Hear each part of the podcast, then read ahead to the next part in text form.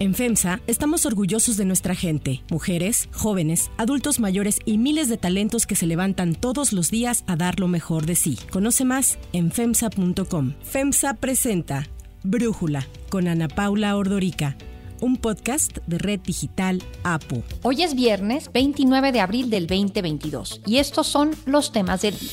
El presidente envía iniciativa que fortalece a la Secretaría de la Función Pública al pasarle las compras de gobierno que hoy hace Hacienda.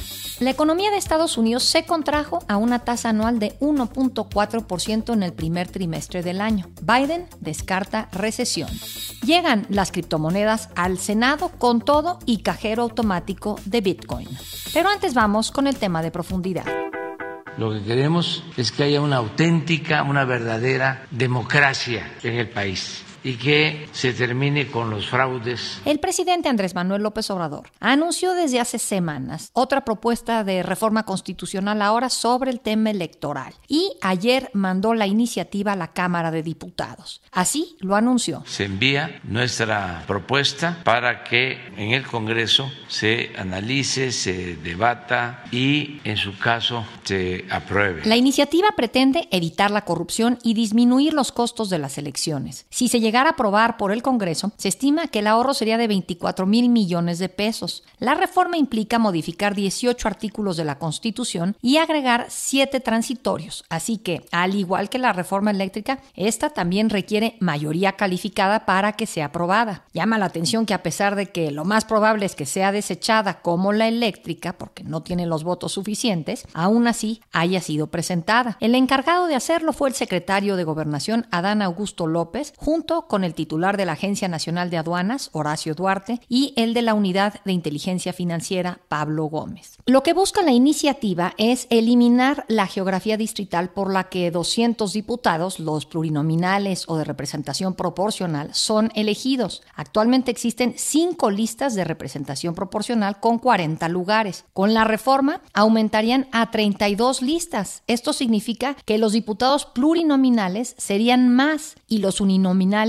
menos. En los congresos locales quieren reducir los diputados dependiendo de cuánta gente hay en la entidad. El máximo serían 45. Y en los municipios también se busca bajar el número de regidores que hay en los ayuntamientos poniendo un máximo de 9. La reducción del financiamiento a los partidos políticos se propuso para que los recursos públicos sean utilizados solo en las campañas electorales. Por ello, se eliminaría el financiamiento ordinario permanente. Disminuiría el presupuesto para las campañas electorales y el tiempo en radio y televisión en materia electoral. Se va a facilitar a los mexicanos en el extranjero su participación electoral y también habrá opción de voto electrónico dependiendo si hay acceso a Internet o no. De haber, se votará de manera electrónica y si no hay internet ni teléfono, se van a colocar las casillas de manera tradicional. Se quiere también sustituir al INE por uno llamado Instituto Nacional de Elecciones y Consultas, el INEC en el que desaparecerán los organismos públicos locales electorales, los OPLES, y los tribunales electorales. Así solo el INEC se encargaría de las elecciones tanto federales como locales y los consejeros electorales se pretende que sean elegidos por los ciudadanos en agosto. Así lo informó Horacio Duarte. Cabe destacar que derivado de este nuevo modelo de autoridad electoral, tanto en el tema de consejeros como en el tema de magistrados, es decir, del Tribunal Electoral,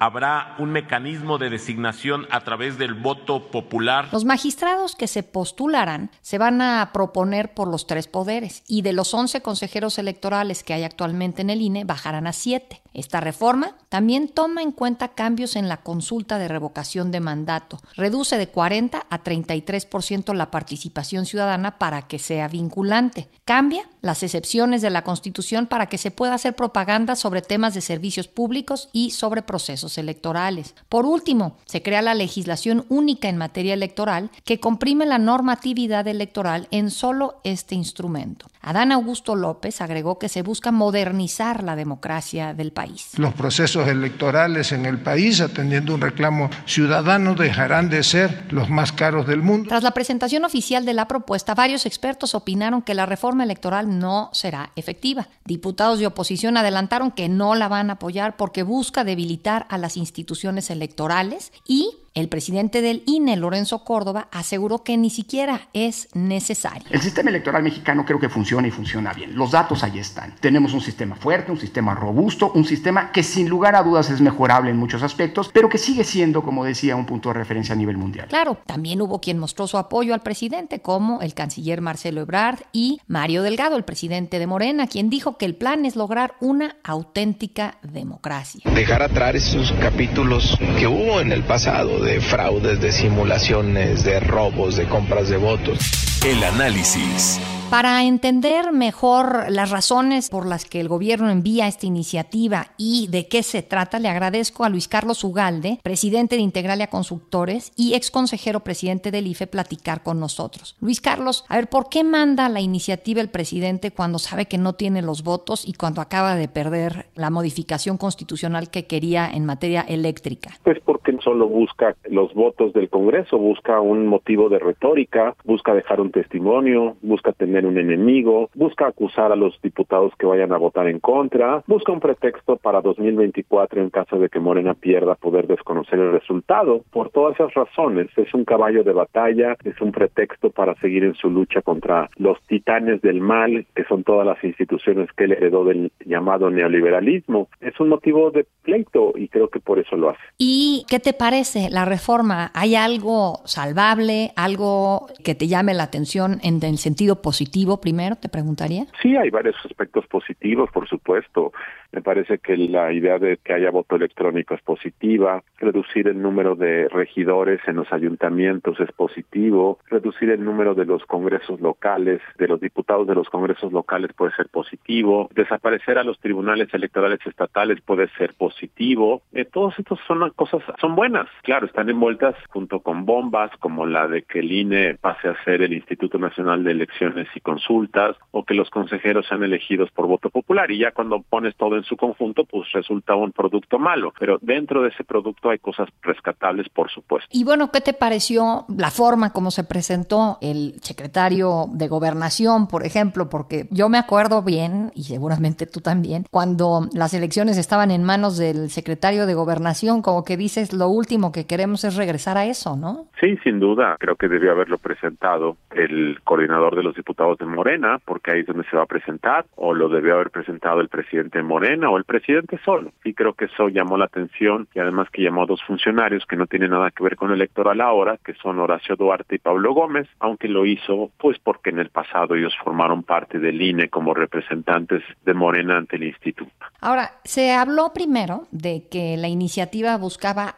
eliminar a los diputados eh, plurinominales. Tú ayer sacaste un hilo de Twitter y dijiste no es así. Lo que quiere más bien es crecer los plurinominales y esto pues es muy preocupante, no es darle llaves más poderosas a los partidos sobre sus diputados. Yo resaltaré dos cosas. Uno es falso que se busque eliminar a los diputados plurinominales, al contrario, se eliminan a los diputados de mayoría y se dejan puros plurinominales. Yo creo que el problema de la propuesta es que esta fórmula de elegir plurinominales con base en listas estatales, en lugar de hacerlo con base en una lista nacional, va a generar una distorsión de la representatividad, porque vas a agrandar a los partidos grandes y achicar a los chiquitos, y eso lo único que te va a hacer es afectar la representatividad, es decir, no va a haber diputados en proporción directa a los votos, sino va a estar distorsionado. Ese creo que es el problema. Si los pluris responden a la gente, a los partidos, esa es otra discusión que la verdad es válida, pero creo que el gran problema es que distorsiona la representatividad del Congreso y por eso creo que es mala. El efecto es muy parecido que cuando se decía que quería eliminar a los diputados plurinominales, pero aquí es por otras razones, por una razón de cómo es el mecanismo para elegir a esos diputados plurinominales, que es a partir de listas en los estados. Y esa combinación creo que es una muy mala para el Congreso mexicano.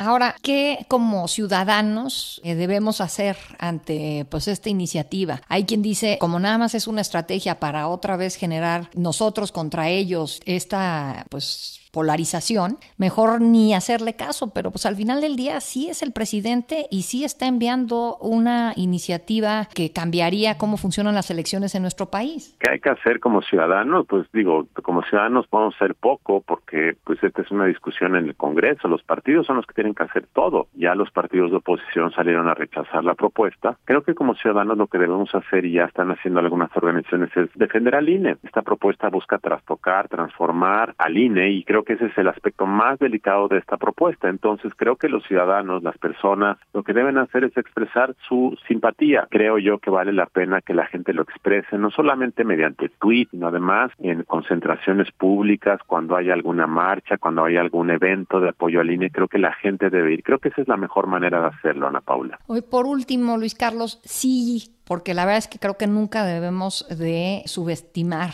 al presidente. Si llegara a aprobarse esta reforma electoral, ¿cuál sería el escenario para las elecciones del 2024? ¿Tendríamos al partido en el poder fortalecido? Eh, ¿Se fortalece a la oposición? ¿Qué es lo que ocurre a grandes rasgos? Tienes elecciones menos confiables, tienes un instituto electoral militante de la cuarta transformación, tienes consejeros que van a pensar que su rol histórico es propiciar que la revolución siguen en el poder. Entonces las elecciones dejan de tener el valor de imparcialidad y de piso parejo que deben tener. Ese es el problema, que todo se vuelve un instrumento al servicio de la transformación ideológica de un personaje. Y la democracia no es el servicio a un personaje, la democracia es la competencia, la pluralidad, la convivencia. Y la visión democrática de López Obrador es una transformación a favor de un pueblo que es un ente amorfo, que finalmente acaba, puede convertirse en una autocracia. Luis Carlos Ugalde, muchísimas gracias por platicar con nosotros.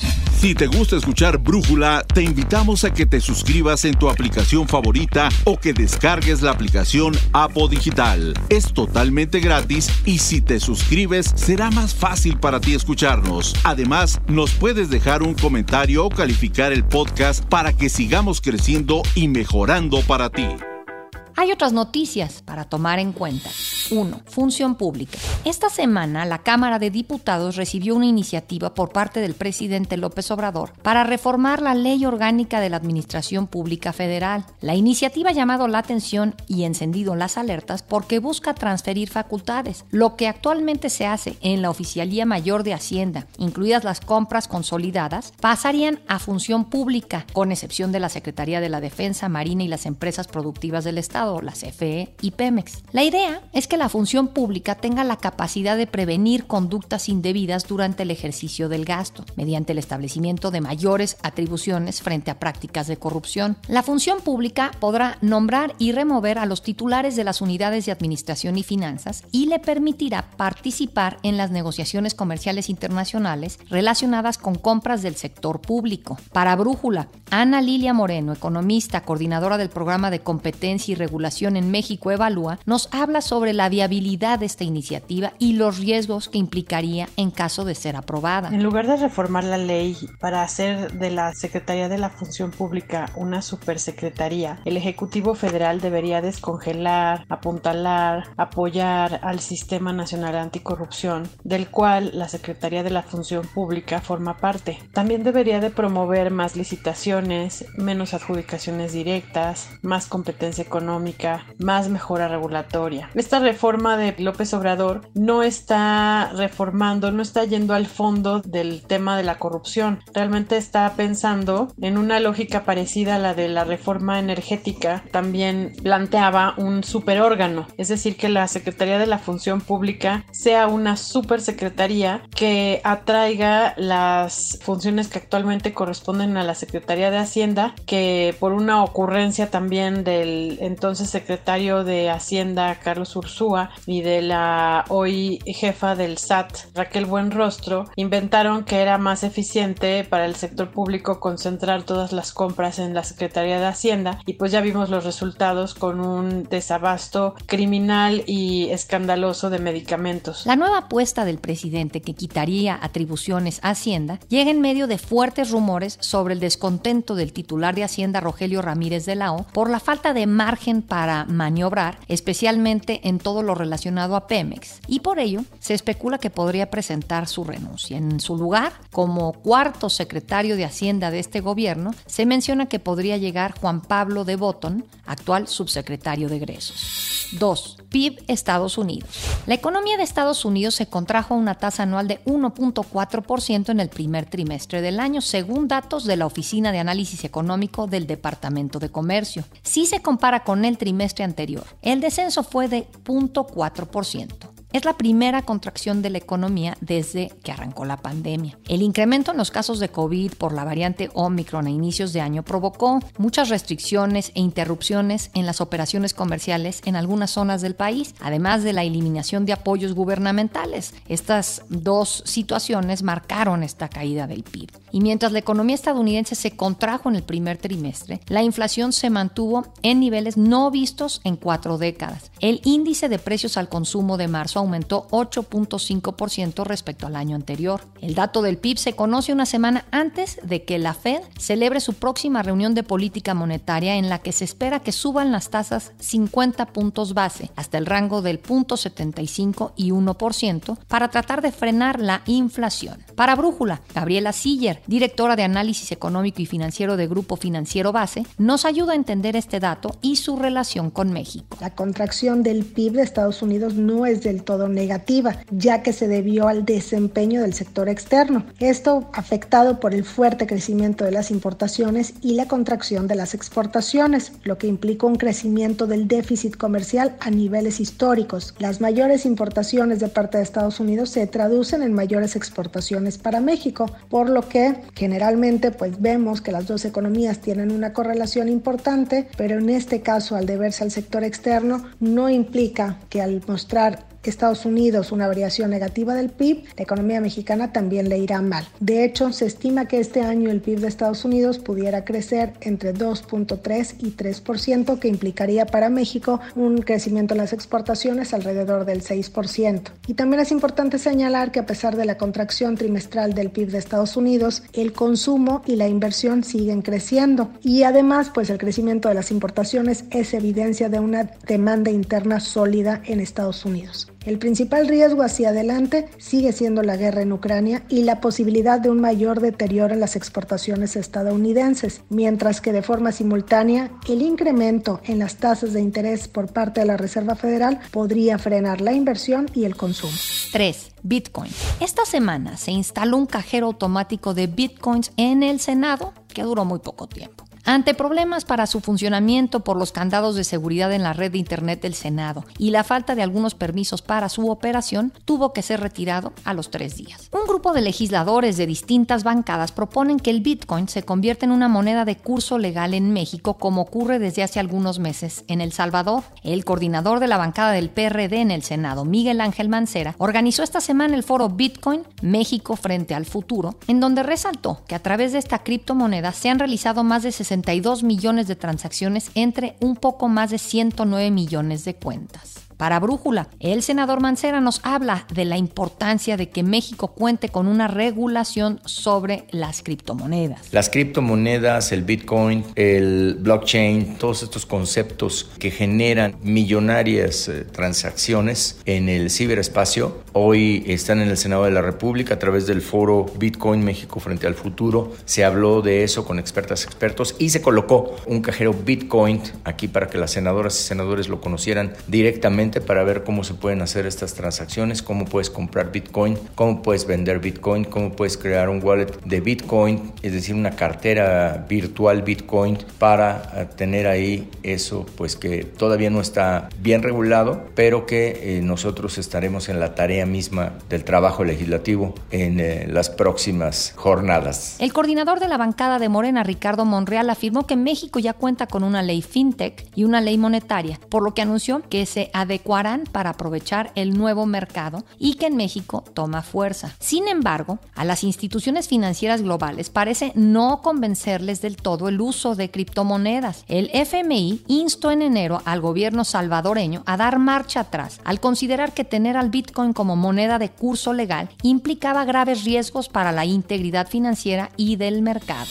Yo soy Ana Paula Ordorica. Brújula lo produce Patseba Feitelson. En la redacción, Airam Narváez. En la coordinación y redacción, Christopher Chimal. Y en la edición, Omar Lozano. Los esperamos el próximo lunes con la información más importante del día. Que pasen un muy buen fin de semana. Oxo, Farmacias ISA, Cruz Verde, Oxo Gas, Coca-Cola FEMSA, Invera, Torrey y PTM son algunas de las muchas empresas que crean más de 245 mil empleos tan solo en México y generan valor como parte de FEMSA. FEMSA presentó Brújula con Ana Paula Ordorica, un podcast de Red Digital APO.